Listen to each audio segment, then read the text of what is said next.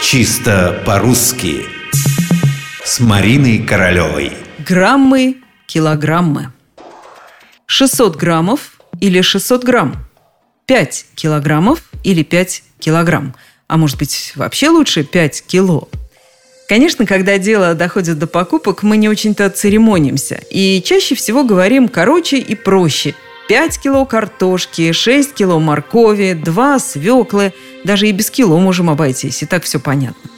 Слово «кило», несмотря на его кажущуюся легкомысленность и разговорность, в словаре присутствует. Кило – несклоняемое, средний род. И никаких помет, кстати, вроде просторечное или разговорное. Нет, все нормально. Это слово существует в языке на законных основаниях.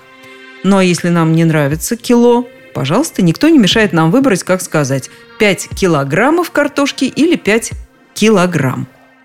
А вот тут словари расходятся. Тот, который считают более строгим, словарь ударения Агеенко и Зарвы усеченного варианта не признает. Для него нет никаких 5 килограмм.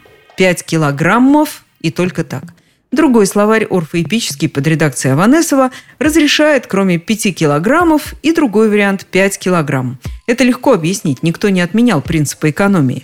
5 килограмм, 200 грамм, так, конечно же, короче и удобнее. Но есть еще прилагательные от слова «грамм» и «килограмм». Небольшое усилие, и мы разберемся и с ними тоже. С граммами все просто. В них окончательно закрепилось ударение «граммовый».